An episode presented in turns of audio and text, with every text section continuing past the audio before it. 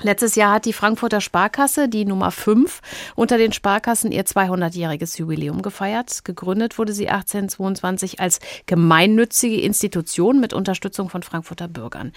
Zum Jubiläum sollte auch eine Festschrift erscheinen eigentlich. Die erscheint nun aber heute erst. Der Grund, der Historiker, der damit befasst war, wollte tiefer einsteigen in die Verwicklungen des Bankhauses in der NS-Zeit. Und die Sparkasse wollte das Kapitel über die Enteignung von Juden knapper. Man überwarf sich, der Mann wurde geschasst, jemand anders hat das Kapitel geschrieben.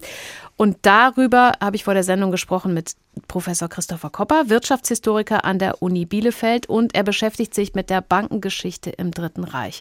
Unter anderem hat er das Buch geschrieben Bankiers unterm Hakenkreuz. Herr Professor Kopper, die Festschrift kommt als heute erst raus und ist doppelt so dick wie vorgesehen, 400 Seiten. Ist damit jetzt alles gut? Ich denke schon, dass damit alles gut ist. Jetzt ist die Geschichte der Frankfurter Sparkasse so gründlich aufgearbeitet worden, wie es eben geht. Problem war, dass es relativ wenig Quellenmaterial gerade über die Nazizeit gibt. Ralf Roth, der Historiker, der rausgeworfen wurde, hatte in einer Mail an den Vorstand der Frasbar geschrieben, dass die Frankfurter Sparkasse sich aktiv am Holocaust beteiligt habe, dass sie sich zu den Opfern nicht öffentlich geäußert habe, dass sie seit 70 Jahren dazu schweige und sich von der notwendigen Aufklärung drücke. Wird das denn mit der Festschrift jetzt nachgeholt? Ich denke schon, dass es nachgeholt wird. Die Autoren hatten den ausdrücklichen Auftrag, wirklich alle Aspekte des Bankenhandelns, auch in der Nazizeit und gerade dort, kritisch und möglichst gründlich zu untersuchen. Den Sparkassen scheint ja bei der Enteignung der Juden ein besonderes Gewicht zugekommen zu sein als Heimat der Kleinsparer. Sie sind der Experte auf dem Gebiet. Wie genau wurden Sie denn von den Nazis eingespannt bzw. haben sich einspannen lassen? Ja, die Sparkassen waren, wie Sie richtig sagten, das Institut der kleinen Männer und der kleinen Frauen. Das heißt, sie hatten den mit Abstand größten Kundenkreis von allen Kreditinstituten und die Sparkassen hatten auch einen Großteil der Spareinlagen, die die Deutschen hatten. Und diese Spareinlagen wurden dann vom NS-Regime dazu benutzt, die Aufrüstung und den Krieg zu finanzieren. Wie ist denn die Enteignung damals genau abgelaufen? Das war so, dass ja die Deportation der deutschen Juden im Oktober 1941 begann. Es wurde von Reichsinnenministerium eine Verordnung erlassen, dass das Vermögen der deportierten Juden vom Deutschen Reich beschlagnahmt wird. Und die Banken waren dann gehalten, dieses Vermögen dann auf Anforderung an die Finanzämter abzuliefern, bis auf den letzten Pfennig. Roth und die Polytechnische Gesellschaft hatten ja damals vorgeschlagen, zusätzlich zu dieser Festschrift eine Studie in Auftrag zu geben. Denn bis heute weiß man eigentlich nicht, wie viel Geld jüdischen Anlegern geraubt worden ist. Das könnte man allerdings eigentlich ziemlich einfach rausbekommen mit einer Auswertung von Akten der Nazis. Was ist denn aus dieser Idee geworden? Die Idee wird tatsächlich umgesetzt und das freut mich auch sehr.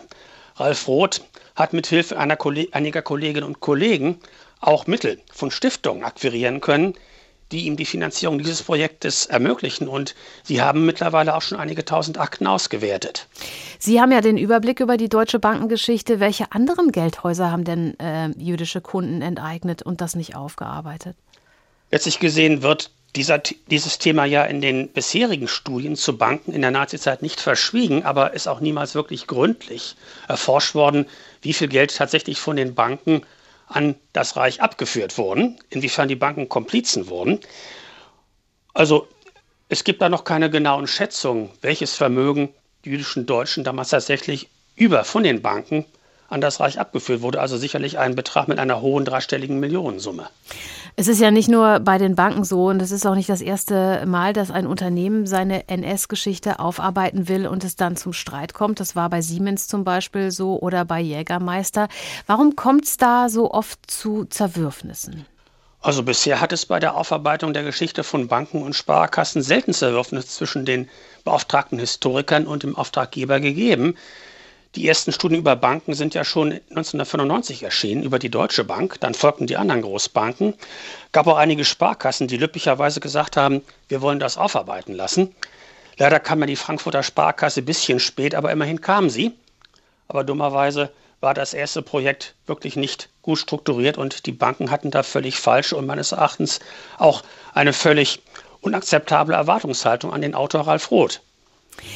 Wie ist es denn überhaupt, ähm, wenn jetzt Unternehmen ihre Geschichte aufarbeiten lassen? Ist es dann so, dass man eher auf den guten Namen des Unternehmens guckt? Ähm, und äh, sagt dir, wir können jetzt aber nach so langer Zeit da objektiv vorangehen, weil die Beteiligten, äh, die damals verantwortlich sind, leben nicht mehr? Ja, sicherlich hat es die Aufarbeitung dieses Kapitels der Bankengeschichte erleichtert, dass äh, die Verantwortlichen nicht mehr leben und auch nicht mehr, längst nicht mehr im Berufsleben sind. Entscheidend ist aber heute, Banken und Sparkassen haben ja auch ein Interesse, der Öffentlichkeit Rechenschaft abzulegen, dass sie sich ihrer Vergangenheit stellen. Allen Kreditinstituten wurde es bisher in der Öffentlichkeit positiv gut geschrieben, dass sie sich dieser Herausforderung gestellt haben. So gesehen war also dann leider der erste Anlauf, die Geschichte der Frankfurter Sparkasse schreiben zu lassen, missglückt.